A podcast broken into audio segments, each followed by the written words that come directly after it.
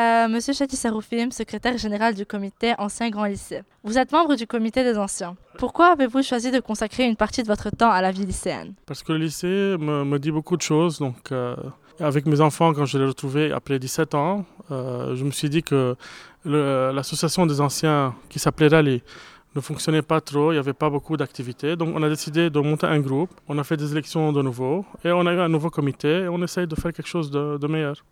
Et qu'est-ce que cette rencontre aujourd'hui vous fait? Aujourd'hui, on est là pour essayer d'avoir le plus de nombre d'adhérents à notre euh, association. C'est euh, les derniers euh, sort- sortants de l'AGL, donc on les appelle les AGLiens. Donc euh, on essaye d'avoir le plus nombre d'adhérents et de faire passer le message à tout le monde qu'on est là, on existe et on a quelque chose de nouveau à faire. Merci beaucoup, bonne soirée.